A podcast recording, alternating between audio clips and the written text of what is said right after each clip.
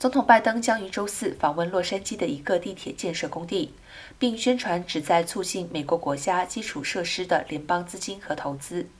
据白宫称，总统将了解地铁地线研制布伦特伍德的工作。市长候选人、洛杉矶民主党众议员凯伦·巴斯将与拜登一起参加活动。拜登将于周四晚些时候参加民主党国会竞选委员会筹款活动。然后在周五前往城县讨论降低美国家庭的成本。总统将在周五离开南加，前往俄勒冈州波特兰市。